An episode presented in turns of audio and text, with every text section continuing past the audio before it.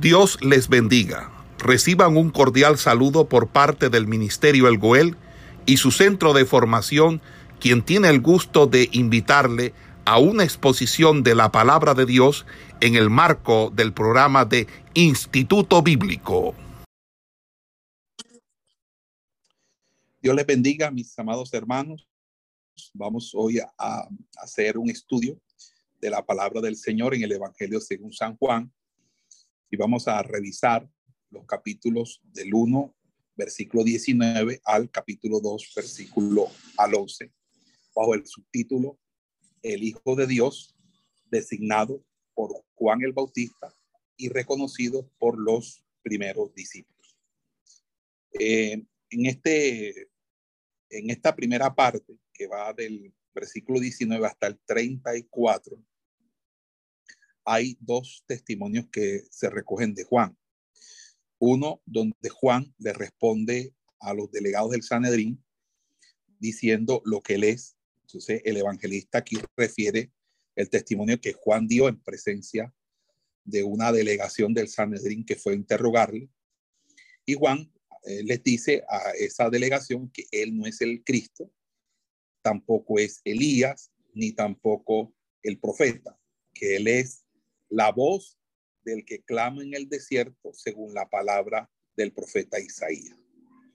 Luego justifica su bautismo y denuncia la presencia del Mesías. Entonces, preguntado por los fariseos respecto de, la práctica del bautismo, dice que su bautismo de agua no es sino un, una forma o símbolo preparatorio, pero que aquel que él anuncia, que ya está en medio de ellos, y eh, está eh, eh, próximo a aparecer, pues, que es obviamente Jesús. Y recuerden, esta conversación tuvo lugar en Betán. Lo segundo, que Juan designa a Jesús al día siguiente, dice que yendo Jesús a él, Juan le designa como el Cordero de Dios. Afirma que Jesús era antes que él, que ha visto al Espíritu Santo descender, posar sobre él, y que de este modo Dios se lo ha hecho conocer. Entonces, basado en esta señal, atestigua que Jesús es el Hijo de Dios. Eso es básicamente lo que vamos a encontrar entre el versículo 19 hasta el 34. Haciendo nuestra exégesis bíblica de este capítulo de la Biblia o de esta porción o perícopa, pues vemos ya cerrado el prólogo. El evangelista empieza su narración refiriendo el testimonio de Juan el Bautista.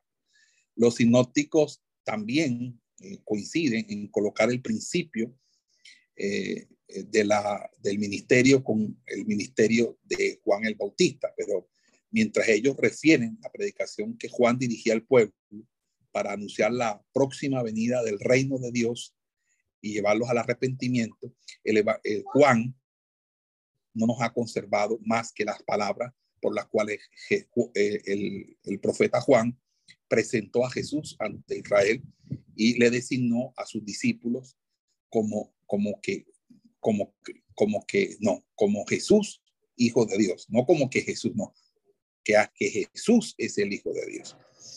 Entonces, Juan introduce su relato simplemente con una partícula eh, que refiere al versículo 15, donde este testimonio de Juan ha sido invocado como un argumento para la fe va a decir en qué momento y en qué circunstancia este testimonio había sido dado.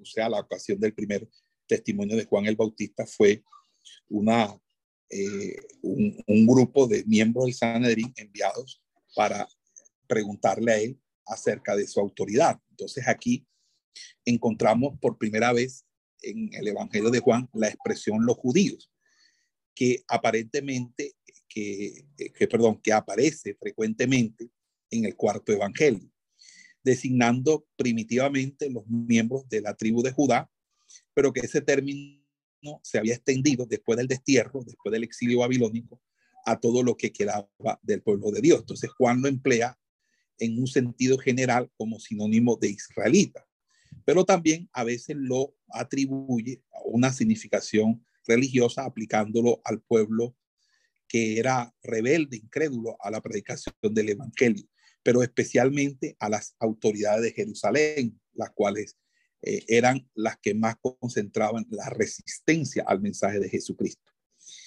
Se ha alegado el empleo de esta expresión los judíos y el sentido desfavorable que se haya unido a ella para probar que el autor mismo no era de origen judío, pero en la época en que Juan escribía, después de la ruina de Jerusalén y de la dispersión de los judíos, estos no formaban ya una nación. El nombre de judío había tomado un significado más religioso que político. Recuerden que el Evangelio de Juan fue escrito luego de la destrucción de Jerusalén en el año 70.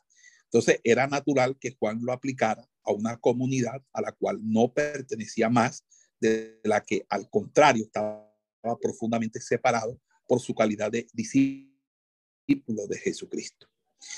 La, delegación que fue a buscar en el versículo 27 a Juan para hacerle las preguntas, se componía de sacerdotes, miembros del Sanedrín, pertenecientes a la secta de los fariseos y de levitas que les servían de acólitos y secretarios.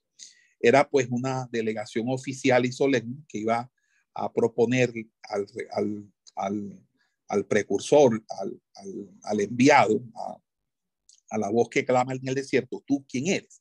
Entonces, la autoridad teocrática tenía por misión velar sobre los asuntos, sobre todos los intereses religiosos de la nación. Entonces, el Sanedrín, viendo que ese ministerio de Juan estaba eh, causando un fuerte impacto en, la sociedad de su época, va a interrogarlo para ver qué señales esta, qué es lo cual es el mensaje de él como profeta. Ahora, Juan bautizaba para el reino mesiánico es, eh, y, y, y, arengaba eh, gran atención entre el pueblo que iba a reconocerle como el Mesías.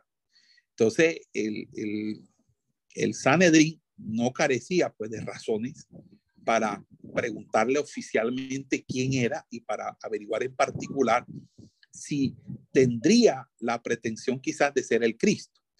En el versículo 28 no es raro que el evangelista, queriendo acentuar fuertemente un pensamiento, lo exprese de forma negativa y positiva al mismo tiempo. Es lo que hace aquí para decir que el precursor declaró sin vacilar claramente que él no era el Cristo. Según el texto recibido, habría que traducir, no soy yo el Cristo. Fíjense que hay variantes en el texto, tanto en, el, en, la, en los manuscritos orientales como occidentales, para hacer referencia, yo no soy el Cristo, que sería equivalente a decir a los miembros de la, del Sanedrín que otro lo era y que ese otro estaba presente en medio de ellos. En el versículo 29, en este rápido diálogo, las preguntas son eh, dictadas por la espera, entonces, general de un enviado de Dios. Entonces, esa, esa espera que, había, que había sido eh, por así decirlo, adelantada por la aparición de Juan el Bautista, se refería a más tarde o más tarde a Jesús mismo. Entonces, ¿qué preguntan? ¿Qué hay que decir? ¿Qué pasa pues? Dice, ¿qué, ¿quién eres tú? Y en esta pregunta eh, hay cierta impaciencia. Juan el Bautista les niega, de, les niega eh, que él, él Elías. Es verdad que él podía en algún momento representar espiritualmente a, a, Elías en el sentido de que eh, eh, era un Elías, en el sentido de que era, era alguien que estaba puesto para colocar los, los, hijos con, a favor de los padres y los padres y conciliar a los padres conocidos. Pero realmente no podía Juan el Bautista ser Elías por una sencilla razón si Juan el Bautista es Elías, entonces el, eh, Elías reencarnó en Juan el Bautista, lo cual sería un execrable y un anatema nosotros decir eh, eh, heréticamente, una verdadera barbarie herética, una herejía total y completa, la doctrina de la reencarnación. Es decir, que Elías reencarnó en Juan el Bautista. No, eso no es posible porque la reencarnación no es una doctrina bíblica, es una doctrina eh, que es pagana, es una doctrina de las religiones orientales y no tiene nada que ver con la enseñanza bíblica. En la Biblia se enseña sobre la encarnación, la doctrina de la encarnación en Cristo Jesús, que se hizo hombre, y la doctrina de la resurrección. El único que ha encarnado es Cristo y hasta ahora el único que ha resucitado es Cristo. Todos los demás que han tenido la suerte de volver a vivir han revivido, han sido revividos, pero luego han muerto como todo ser humano que está determinado para ellos morir una sola vez y después de esto el juicio. Pero nuestro Señor Jesucristo sí resucitó y Él es primicia de los que durmieron ese hecho. Él es el primogénito de los muertos porque Él es precisamente la primicia de la resurrección. En, ese sentido, Jesús es el único que ha resucitado y todos nosotros resucitaremos con Él en, conforme a la enseñanza de la palabra que nos dice cuándo son los tiempos de la resurrección. En la doctrina del arrebatamiento, que los muertos en Cristo resucitarán primero, pero los que estén vivos no, no resucitarán porque no están muertos, sino que serán transformados, vistiendo lo, lo corruptible, incorrupción, y lo mortal, inmortalidad. Amén. Entonces, eh, realmente él no es Elías, él no es Elías. Eh, pero como los delegados del Sanedrín pensaban en ese en ese regreso personal de Elías, que estaba descrito en el libro del profeta Malaquías, pues el interés de ellos era preguntarle si, si él era ese Elías. Entonces, ¿eres tú el profeta? Era obviamente ese profeta del que se está hablando en Deuteronomio 18:15, cuando dice que Moisés dice que en ese profeta que Dios prometía por boca de Moisés, eh, que entre otras cosas unos veían al Cristo mismo. ¿verdad? Otro solo uno de esos precursores. Y fíjense que la última eh, opinión era que, que, Juan el Bautista responde también no, porque en su humildad no quiere proclamarse a sí mismo como un profeta semejante a Moisés. Entonces rechaza eh, la rechaza la uh, rechaza esa esa confesión de considerar que él pueda ser semejante a Moisés. Entonces, vamos a hacer una pequeña pausa un momento.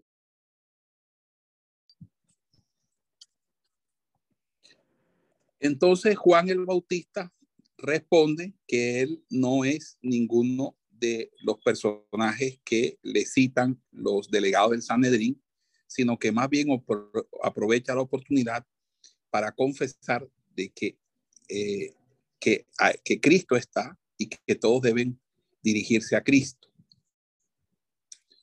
En el versículo 30, eh, haciendo una cita eh, a Isaías 43, según la versión Septuaginta, a menos que, obviamente, en lugar que dice enderezar, en lugar de preparar el camino, las palabras en el desierto pueden referirse en griego como en hebreo eh, eh, a la frase que procede voz del que clama, es decir, eh, el verbo que sigue enderezar, es decir, la voz que clama, clama diciendo que enderecen, es decir, que los caminos sean preparados para ser enderezados. El evangelista solo hace o, o, solo ahora hace notar el hecho de que los delegados en el versículo 31 eran de los fariseos, porque su actitud hostil va a manifestarse en la pregunta siguiente. Y es decir, cuando dicen, y habían sido enviados de parte de los fariseos, esta variante eh, eh, aún eh, parece provenir de una expresión que está diciendo, algunos fariseos habían sido enviados. Ok. Los fariseos no se contentan con la respuesta de Juan en el versículo 32, que hayan sin duda muy vaga para darle derecho a su misión, y como observadores rigurosos de la ley, se indigna de que Juan se permita una innovación como la del bautismo, puesto que él mismo declara que no es ni el Cristo, ni Elías, ni el profeta. Entonces, ¿por qué bautizas? Y con esta pregunta piensan convencerle que Juan realmente está, haciendo una usurpación de poder. En el versículo 33, con estas palabras, yo bautizo con agua, Juan opone la humilde persona eh, o su humilde persona a la del Mesías, que, que ha de manifestarse, porque dice, aquel que ya se halla en medio de ellos, a quien ellos no conocen. Él va a sustituir el bautismo en agua, que es el que practica Juan, y que solo tiene un carácter preparatorio al verdadero bautismo, que es el bautismo del Espíritu Santo, o como es llamado en Mateo, el bautismo de Espíritu Santo y fuego. Entonces, así se coloca el, profeta Juan bajo la autoridad de Cristo, cuya presencia justificaba y hacía necesario el bautismo de agua. Pues esto era un bautismo de arrepentimiento, es decir, un bautismo preparatorio que debía, que debía conducir la sal, que conducía a las almas a la fe. Entonces, la palabra que me ha precedido antes de mí ha llegado a ser. Entonces, eh, es el testimonio de Juan. Juan está reproduciendo este testimonio y es natural poner que lo hace en términos idénticos a lo que había empleado eh, en la palabra en cuestión, porque se lee en el versículo 30 también. Entonces, después de haber precisado su misión, el profeta Juan, eh, Juan el Bautista, se humilla profundamente de aquel a quien anuncia, eh, que dice que no es siquiera digno de hacerle servicio de un esclavo, porque dice, no soy digno de desligarle las correas de su calzado.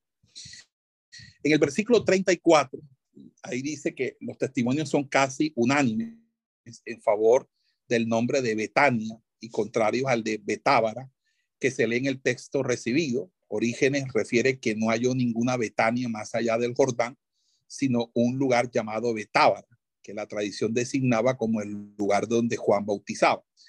Pero reconoce que casi todos los manuscritos de su tiempo tenían Betania. Entonces es probable que bajo la influencia de, de ese padre, la lección Betábara fue sustituida a la lección primitiva Betania.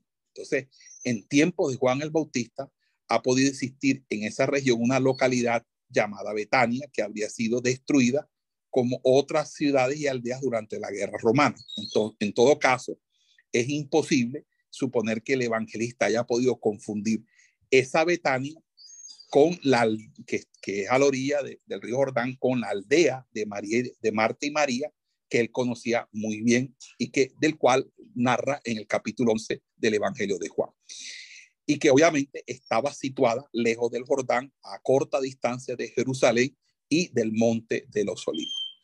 Bueno, no han, eh, algunos críticos también han disputado el carácter histórico de ese relato, pero no han visto en él más que una amplificación de lo que dice Lucas.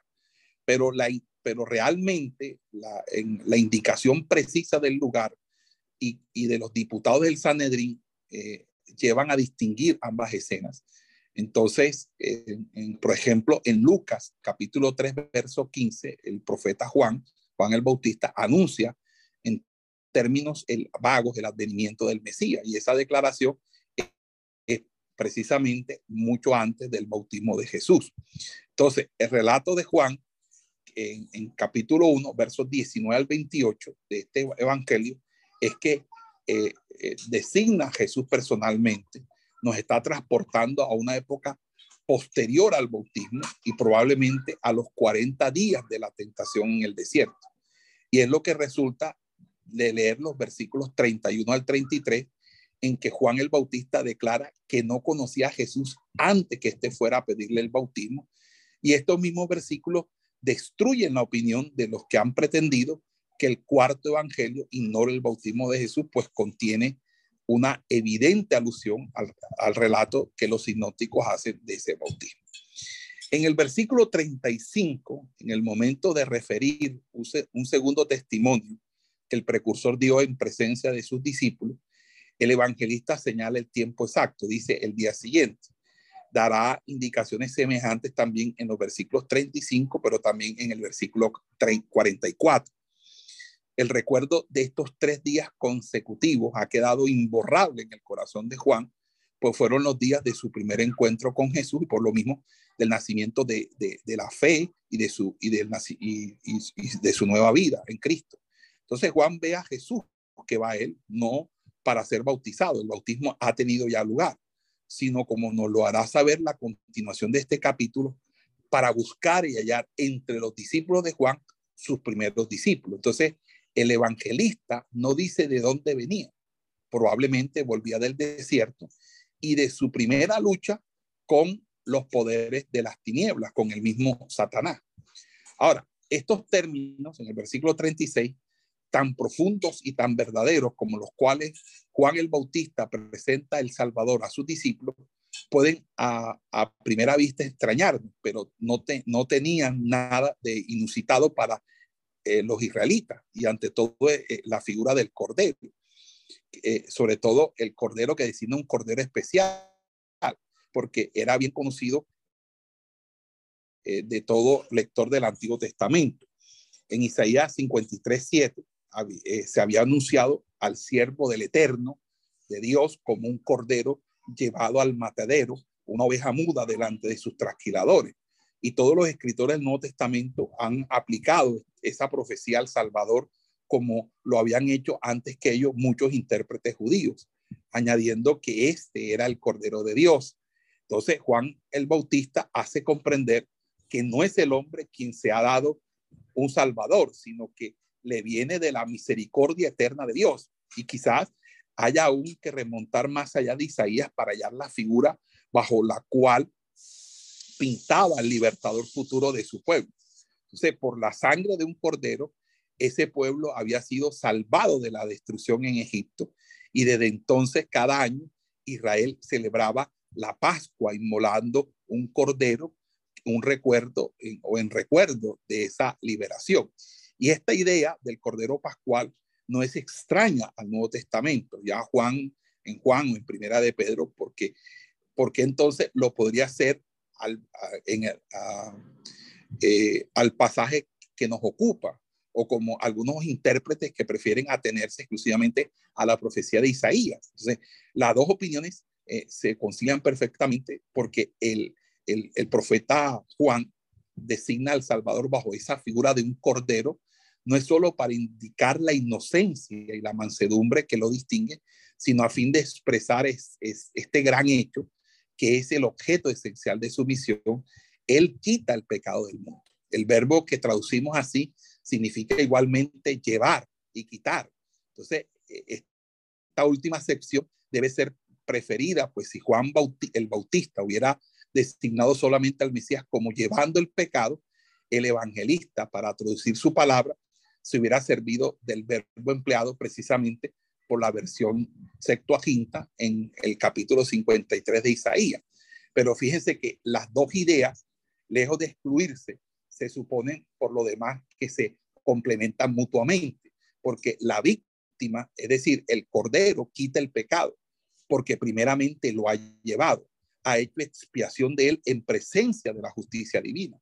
Y es la gran verdad que se encuentra claramente enseñada en la profecía de Isaías 53, como en todo el Nuevo Testamento. O sea, el pecado expresa la enfermedad moral, expresa la culpabilidad del hombre en, un, en su conjunto, en su unidad real y profunda.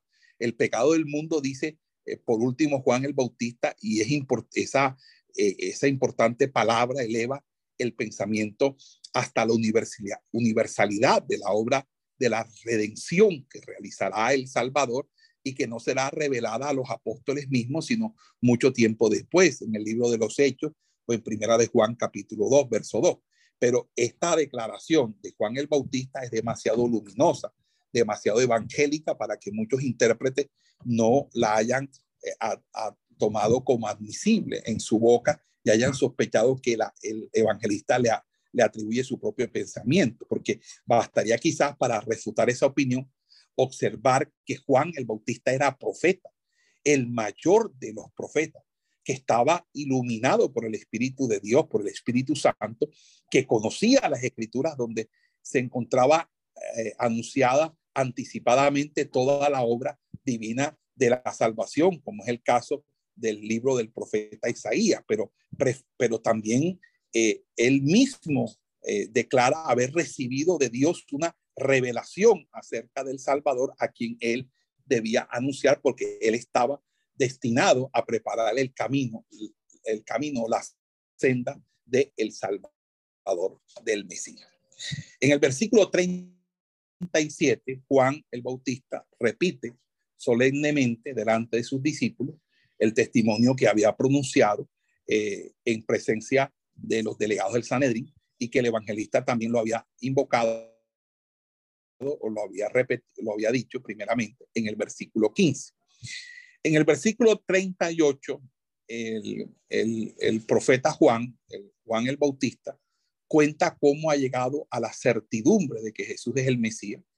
Por, justifica así su testimonio hermoso que acaba de dar. Ese testimonio descansa exclusivamente sobre la orden y la revelación de Dios. Por eso obedece la orden de Dios y esa orden de Dios habría empezado cuando Dios le ordenó a él bautizar en agua, expresión que abarca todo su ministerio como aquel que fue precursor o, o antecesor del Mesías. Entonces, al empezar ese ministerio, sabía solamente que el Mesías iba a ser manifestado a Israel y que su propia vocación o llamado consistía en prepararle el camino. Entonces, él, por eso va a decir, yo no le conocía. Y eso lo repite Juan también en el versículo 33. Significa que no sabía que Jesús fuera el Mesías. Recuerden que Jesús es primo, el primo de, de, Juan. Eh, son primos, pero él no sabía que su primo era el Mesías. Entonces, entonces, para enterarse de ello, tuvo necesidad de la señal que le había sido anunciada y que le fue dada por Dios. ¿Y cuál fue esa señal? Bueno, al quien el Espíritu Santo se posare sobre él. Entonces, entiende estas palabras en un sentido absoluto y, y, y, hay que pensar que Juan el Bautista, que había vivido en los desiertos, que jamás había encontrado a Jesús y no le conocía ni siquiera como hombre, porque a pesar de que eran primos, lo más probable es que Juan el Bautista, desde el momento en que se separó eh, para, para ser un, eh, una, una, persona eh, fuera de, de, del, orden, del orden social, es decir, una persona que vivía en el desierto y andaba en lugares solos, solitarios, obviamente no entendía que podía un familiar de en este caso un primo, ser el Mesías. Entonces, esta, esto es admisible porque a pesar de que Juan era pariente de Jesús, eso no significa que eh, él pudiera saber entonces que Jesús era el, el Mesías. Entonces, eh, obviamente que para él estar seguro de quién podía ser el Mesías, qué mejor que una señal, una señal. Y esa fue la señal que Dios le dio o que, o que, o que se concertó con Dios. Ahora, pero aún aplicada a la dignidad mesiánica de Jesús, lo que declara Juan el Bautista parece eh, una especie de como de relato contrario a lo que dice Mateo 3:14, donde Juan rehúsa bautizarse, bautizar a Jesús y le dice, yo tengo necesidad de ser bautizado por él y tú vienes a mí. O sea, ¿cómo explicar esa negativa si Juan ignoró que Jesús era el Mesías hasta el momento en que Jesús saliendo del agua recibió el Espíritu en forma visible? Entonces ahí es donde se piensa que Juan tuvo una especie de, de, de, palabra de ciencia, de obviamente profética, una palabra profética del, Mesías, del de, de, que Jesús es el Mesías. Y Juan tuvo una conversación eh, íntima con, eh, obviamente, eh, con Jesús, ¿verdad? Porque obviamente este, en esa conversación Juan el Bautista tuvo que, que, porque Juan el Bautista no, no bautizaba si antes la persona no confesaba sus pecados, pero obviamente si Juan el Bautista entiende que ese es el Mesías, él sabe que el Mesías no va a tener pecado porque eh, sobre él está precisamente el Espíritu Santo. Entonces, en, esa supuesta conversación que pudieron haber tenido ella era innecesaria porque no debía haber conversación. La conversación la pudo haber tenido él con los demás porque los demás tenían que confesar sus pecados antes de bautizarse. Pero realmente es que eh, eh, Jesús, este, el Espíritu Santo dio testimonio a, a, Juan de que él era el, Hijo de Dios. Y en ese sentido, eh, eh, esto se, complementa con lo enseñado por el libro de los hebreos eh, que relata el testimonio de Jesús. Ahora, en el versículo 39 dice que, y Juan dio testimonio. Obviamente son del evangelista que interrumpe así el discurso de Juan el Bautista a fin de introducir solemnemente su testimonio. Es decir, Juan el Bautista podía decir que había visto eh, al Espíritu descender del cielo porque se presentó en una forma visible, como una paloma. El testimonio de Juan en nuestro Evangelio está pues en plena armonía con el relato de los sinópticos de Mateo 3, de Marcos 1 y de Lucas 3. Pero eh, también eh, quiero decir algo y es que muchas personas a partir de ese texto eh, han tomado que obviamente el Espíritu Santo puede ser representado en forma de una paloma. La Biblia en ningún momento dice que el Espíritu Santo puede ser representado en forma de paloma, en forma de paloma, porque eh, todo lo que dice la Biblia en los tres evangelios en Juan es que el Espíritu Santo tuvo eh, un descenso o una aparición como, como una paloma. Es decir, hay un lenguaje metafórico, un lenguaje figurado. Nadie puede pretender pensar que el Espíritu Santo puede ser representado con un animal cuando precisamente Dios ha prohibido que Dios sea representado en forma de animal. Y si el Espíritu Santo es Dios, porque es divino, es divino, entonces mal haríamos nosotros en representar al Espíritu Santo eh, como una paloma. Entonces el Espíritu Santo no es una paloma, ni puede ser representado como una, no se puede ser representado pintando una paloma y creyendo que ese es el símbolo del Espíritu Santo. Ahora, también puede suceder que en Hechos capítulo 2, verso 3, dice que eh, había eh, eh, una, unas lenguas de fuego que estaban posando sobre cada uno de los, de los presentes en, en Hechos capítulo 2, verso 3. Entonces, aquí tenemos que hacer uso, obviamente, de, las figuras literarias que son eh, admisibles en las Sagradas Escrituras y decir que aunque sí hubo el derramamiento del Espíritu Santo y las personas hablaron en nuevas lenguas y hubo una manifestación de la gloria, de la chequina de Jehová, no podemos nosotros concluir entonces que el Espíritu Santo sea una paloma y que eh, haya una lengua, porque eso estaría eh, como, como, no quedaría bien en, la, en, la, en, el curso de la interpretación bíblica, porque no nos dice que es una llama de fuego, sino como lenguas repartidas como fuego. Entonces ahí hay que mirar el texto bíblico y revisarlo bien. Entonces, hay muchas iglesias que colocan como símbolo la paloma, diciendo que la paloma es el Espíritu Santo. La paloma no es el Espíritu Santo.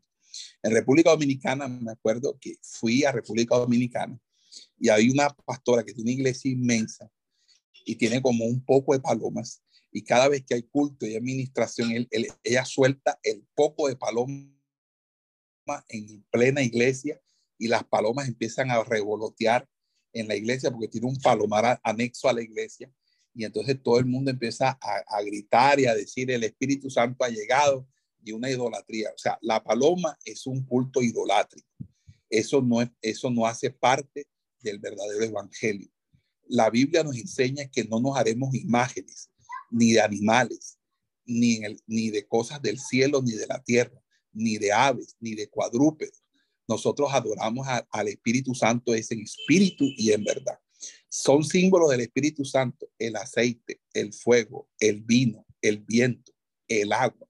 Esos sí son símbolos del Espíritu Santo, porque tienen que ver con manifestaciones físicas o materiales de la obra espiritual del Espíritu, que, puede, que puede realizar el Espíritu Santo, pero no decir que el Espíritu Santo, esto es una tradición católica que se arraigó en la tradición evangélica y que ahora como el culto a María es difícil que se le quite a los católicos, es difícil que la paloma se le quite a ciertos evangélicos que eh, pues me reservo los nombres. Amén. Entonces, nosotros no adoramos una paloma. Nosotros adoramos al Espíritu Santo. El Espíritu Santo no es una paloma. No puede ser representado Dios en forma de una de un ningún tipo de animal. Dios no puede ser representado en ningún tipo de animal. No puede existir una somorfia. No puede existir un somorfismo, como tampoco un, un antropomorfismo. Es decir, no se puede representar a Dios como hombre, ni puede mucho menos de representarse a Dios como un animal. Es una falta de respeto y de consideración representar al Espíritu Santo y decir, cuando una paloma va, entonces en el estadio metropolitano había una lechuza blanca y cada vez que habían campaña y la lechuza volaba, era una lechuza que vivía allí. Entonces habitaba allí en el estadio. Entonces todo el mundo creía que era el Espíritu Santo. Primero, no era una paloma.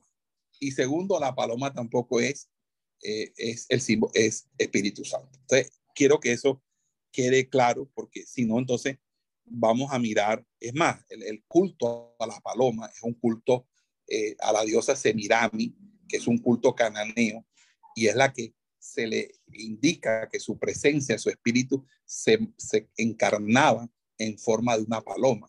Amados hermanos, nosotros no podemos hacer estos cultos, eh, estas enseñanzas, nosotros tenemos que quitar todas esas cosas, esas cosas dañan, afectan a la, a la verdadera iglesia del Señor, porque precisamente hoy en día eh, existe esa tendencia a siempre estar dibujando a Dios, siempre estar pintando a Dios y haciendo eh, ciertas, y esas imágenes de una manera u otra nos van a conducir poco a poco, lentamente, a, la práctica de la, de la idolatría. Amén. Gloria a Dios. Ahora, Juan el Bautista, en el verso 40, insiste en repetir que él no conocía a Jesús como Mesías que por consiguiente sus testimonios no venía de él.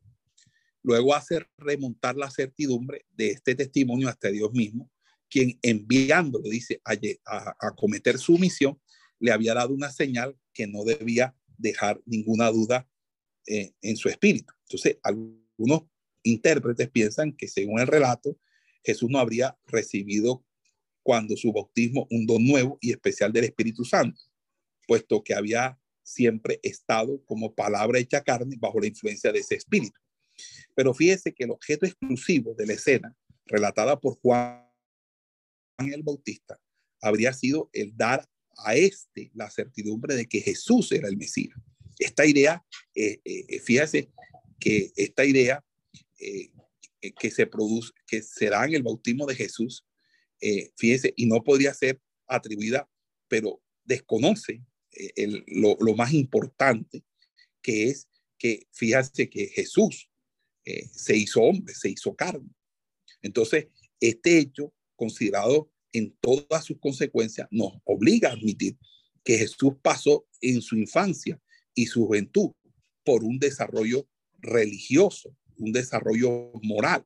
Es decir, se realizó sin duda bajo la acción constante del Espíritu Santo pero eso no impidió que recibiera una efusión especial que es este espíritu en la hora decisiva del bautismo que marca para él una etapa importante de su vida.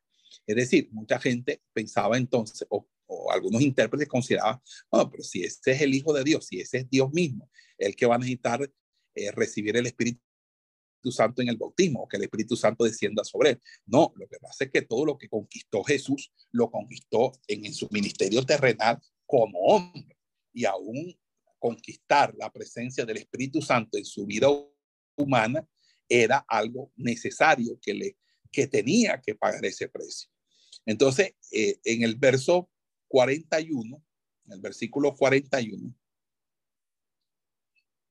eh, hay algo de solemne en las afirmaciones de este, de este relato, en que tres veces seguida el, el, empieza el, el, fíjese usted, el, eh, Juan el Bautista hacer declaraciones y yo, en versículo 31, versículos 33 y 34, con el mismo fin emplea aquí los verbos en perfecto. Dice, he visto, he dado testimonio, afirmando así un hecho cumplido, ¿verdad? Pero real, pero permanente en su realidad.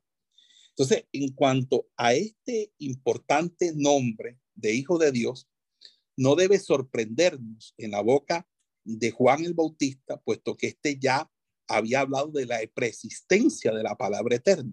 Y por lo demás, había oído una voz de los cielos decir que Jesús, en el momento de su bautismo, este es mi Hijo amado en quien me complazco. Entonces, la variante que, hay ahí en los versículos, el elegido Dios hace más evidente la relación de este testimonio de Juan con la escena del bautismo. Entonces, el testimonio de Juan tuvo un resultado inmediato, relatado al, al, final de este capítulo y ha quedado en la iglesia, que ha, ha, ha confirmado eh, eh, la misión, que ha certificado la misión divina de Jesucristo.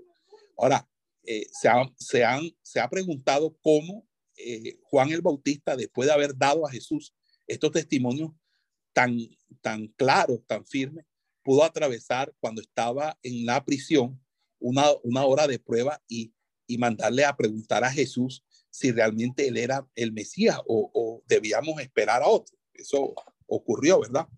Pero obviamente podemos decir, hermano, que muchas veces en cualquier ser humano pueden asaltar dudas y las dudas pueden ser ocasionadas precisamente por sentirse la persona débil moralmente o sentirse en una situación de tribulación, como el caso que le estaba aconteciendo a Juan. Pero en fin, Juan de, no, no ha habido un hombre de, nacido de mujer más grande que el profeta Juan, dice eh, Jesús en los evangelios. Ok, fíjese que uno de esos dos discípulos de los que empiezan con Jesús era Andrés, el otro era ciertamente Juan, el evangelista que escribe este, este texto que estamos estudiando, que a menudo descubre su presencia sin nombrarse, lo que es un indicio muy significativo de la autenticidad de nuestro evangelio. Entonces, basta leer los detalles tan precisos que dan el relato para reconocer en cada rasgo el hecho de que Juan es testigo ocular de los acontecimientos aquí narrados.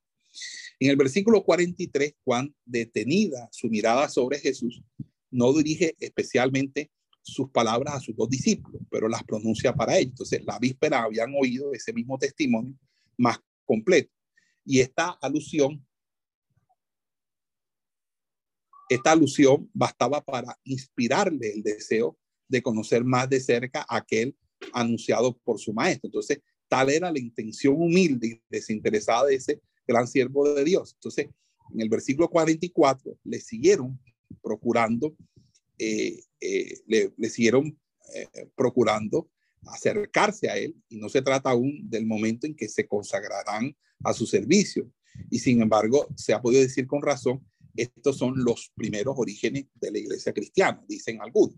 Pero Jesús viendo a estos dos jóvenes seguirle para entrar en relación con él, les previene con benevolencia y les facilita así un encuentro que decidirá en su vida o, o de su vida.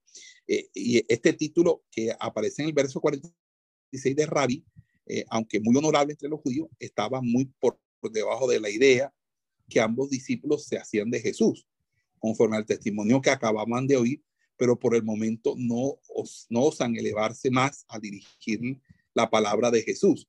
O según el cierto texto eh, recibido, dice, venid y ved. los dos discípulos se informaban modestamente de la morada de Jesús con la intención de visitarle más tarde, pero Él los invita a hacerlo inmediatamente. Y cuando le hayan visto y oído, serán suyos para siempre. Entonces, la verdadera fe, que es la confianza del corazón, no nace sino de, un, de tener nosotros un contacto inmediato con el Salvador de nuestras vidas. En el versículo 48, es decir, las 4 de la tarde, a contar desde las 6 de la mañana, según el hábito de los judíos, nuestros evangelistas adoptan probablemente en todas partes esta división del día usada en todos los pueblos antiguos que contaban las horas a partir de la salida del sol y no como piensan algunos intérpretes, la de los modernos que las cuentan a partir de la medianoche.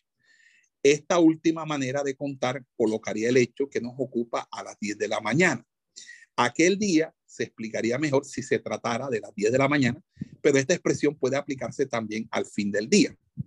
Opone a la corta visita que los discípulos se proponían hacer Jesús las largas horas que pasaron de su lado. Entonces, este primer encuentro con su maestro dejó en Juan un recuerdo tan imborrable que escribiendo su evangelio sin, más de 50 años después, sabe indicar aún la hora precisa en la que acontecieron todas las cosas.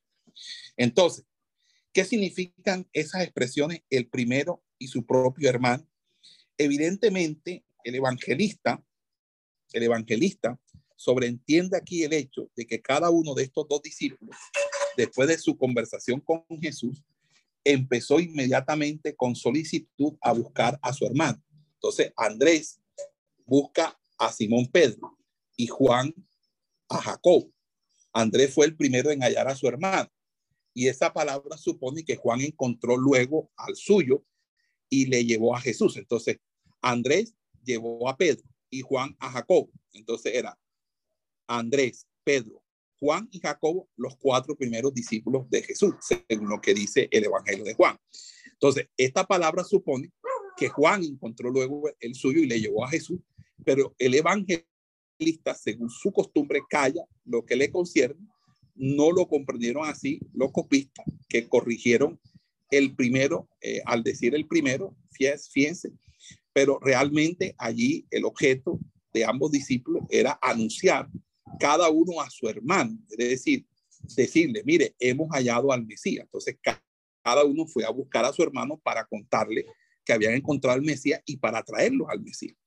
Y estas palabras fueron sin duda pronunciadas con, con bastante entusiasmo, puesto que se trataba de aquel que desde hacía tantos siglos era esperado como el consuelo de Israel. Y Juan, que ordinariamente se sirve del término griego Cristo o Cristo, emplea, fíjese aquí la palabra Mesías, la palabra hebrea Mesías, que significa ungido, a fin de conservar exactamente las palabras que pronunció Andrés, pero cuida de traducir ese nombre porque escribe para griego, entonces utiliza Cristo, que es la palabra para Mashiach o Mesías, que es hebrea o aramea.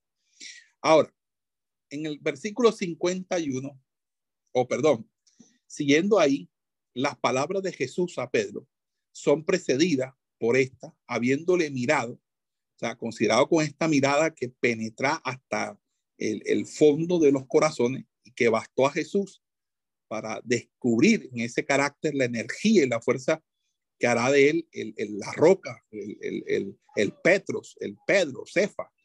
Eh, tú eres Simón, hijo de, Juan, o, solo sirve para dar más solemnidad a ese cambio de nombre, ¿verdad? Entonces, eh, allí eh, el nombre de Cefa, roca, propone al discípulo ideal que debe forzarse en realizar y que es precisamente lo contrario a la volátil naturaleza que tenía el, el, apóstol Pedro en su inicio. Entonces, por su carácter propio, Pedro es inconstante, hombre del primer movimiento, pero sin perseverancia en sus resoluciones, dominado por el temor de los hombres. Entonces, la gracia de Dios hará de él una roca. Entonces, se ha querido ver una contradicción entre esa, este relato y el de Mateo 16, 18. Pero en Cesarea de Filipo, Jesús no hace más que reconocer y confirmar a su discípulo el nombre que antes le había dado. Tú eres Pedro. O sea, esta presentación de Pedro a Jesús tuvo lugar probablemente en la tarde del mismo día en que los dos discípulos habían hallado a su maestro. Entonces, se puede suponer que le dejaron algunos instantes para ponerse en, busca de sus hermanos. Entonces, el evangelista hace el cómputo exacto de los días de esa semana memorable, repitiendo la indicación el día siguiente, el día siguiente, que es lo mismo que va a decir en los versículos 29, 35, 44, ahí van tres días y luego en el capítulo 2, verso 1. Entonces, los intérpretes que estiman que las palabras del versículo 40 quedaron con él aquel día, obligan a colocar en el día o los días siguientes la búsqueda hecha por Andrés y de Juan y la entrevista de Simón con Jesús. Entonces, deben renunciar a hallar en nuestro trozo datos cronológicos precisos y concordantes el día siguiente sería el que siguió la visita de Pedro, pero como no se habría dicho cuándo tuve este lugar, entonces esa indicación a nada correspondería. Entonces, así las cosas, vemos que esa semana fue completamente agitada. Eh, en el momento en que al día siguiente se disponía Jesús a partir hacia Galilea para ejercer allí su ministerio, encuentra a Felipe, a quien invita a seguir. Y esta invitación no era aún, un llamado al apostolado. Significaba para Felipe, vuelve conmigo a Galilea.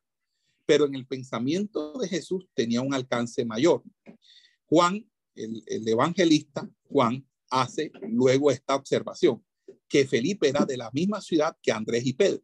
Sin duda, a fin de hacer comprender que entró en relación con Jesús por intermedio de esos dos discípulos. Entonces, el papel de Felipe en la vocación de Natanael o el llamado a Natanael es semejante al de Andrés en el llamado de Pedro y, y a la de Pedro y Andrés en la de aquel.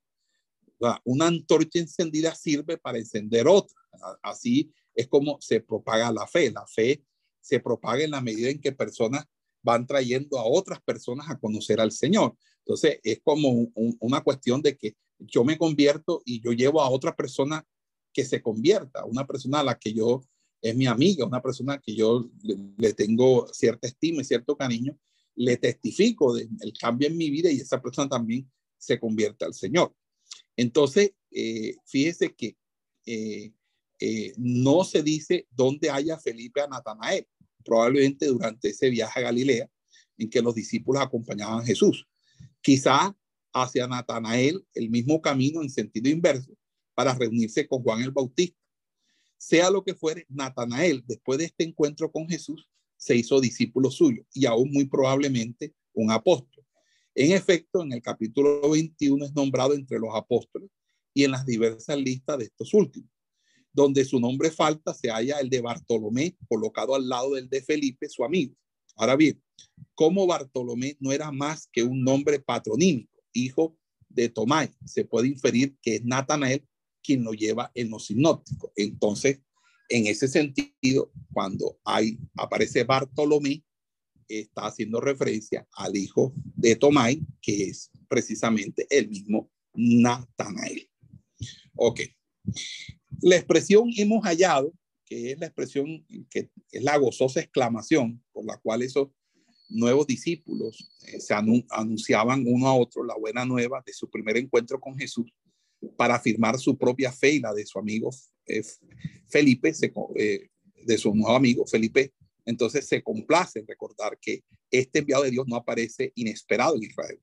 Dice, Moisés y los profetas han escrito en él, de él. Entonces Moisés, obviamente, y todas las instituciones de la ley que prefiguraban el Mesías. Entonces, los profetas en la mayor parte de sus escritos habían hablado del Mesías agregando que Jesús era hijo de José y originario de Nazaret, Felipe no hace más que expresar la opinión corriente. Y, es necesario que la crítica negativa está, esté muy ávida de, varias, de, hacer objeciones vanas para inferir de ello que el autor de nuestro evangelio ignoraba el nacimiento de Jesús en Belén y el, origen, eh, eh, el origen eh, sobrenatural, el origen milagroso Olvida que no es el evangelista quien habla aquí, sino Felipe, que aparentemente no estaba al corriente entonces de las circunstancias particulares en que Jesús había venido al mundo. Entonces, no habla el, escritor, sino que habla el personaje. Entonces, fíjese, ¿de dónde podía venir esta previsión eh, que tiene Natanael cuando pregunta de, si en Nazaret eh, iba a salir algo bueno? o sea, de que Nazaret estaba o, por qué, eh, por qué esto. Entonces, fíjense que ahí hay algo muy interesante. Dice, ¿será que en Nazaret saldrá algo bueno? Fíjense que el mismo comentado, el, el, el mismo, lo que podemos comentar es que hace una observación ¿verdad? Porque Natanael es de Caná, a una legua solamente de Nazaret. Entonces podía eh, haber como unos celos entre una aldea y la otra. pero realmente eh, eh, lo que está pasando ahí de, Natanael es que eh, puede ser celos, ya, pero sea lo que fuere, por cierto, que los habitantes de Nazaret no dejaron de justificar con el andar del tiempo la opinión poco favorable que Natanael tenía de ellos. Es decir, eh, los de Nazaret sabían que Natanael no era muy adepto a ellos. Vamos a hacer una pausa, por favor.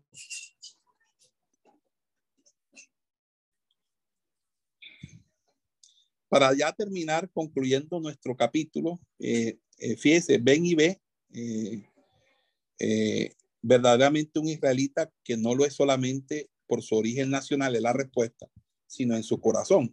Y lo, lo es por su rectitud y su sinceridad. Es un hombre íntegro. Jesús dirige estas palabras a los que lo, le rodean, pero de modo de ser oído de Natanael y a fin de entrar en relación con él y ganar su confianza, descubriendo desde el principio a él como aquel que sonda los corazones, es decir, que es una persona muy acuciosa de la intencionalidad de las personas.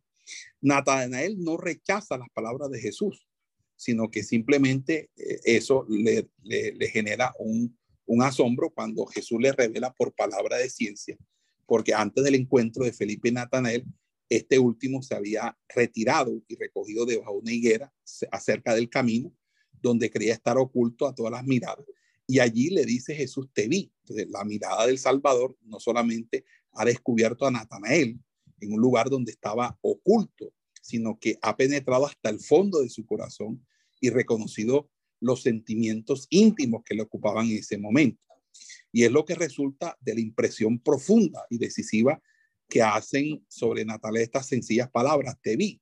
Entonces, nada menos podría explicar cómo esas palabras crean la fe en este hombre y provocan esa confesión que, que, que, que escapa de su corazón y de sus labios donde dice, sé que tú eres el Hijo de Dios y el Rey de Israel. Entonces, fíjese, sintiéndose en presencia, Natael le reconoce, le confiesa a Jesús su divinidad y su, y su dignidad mesiánica.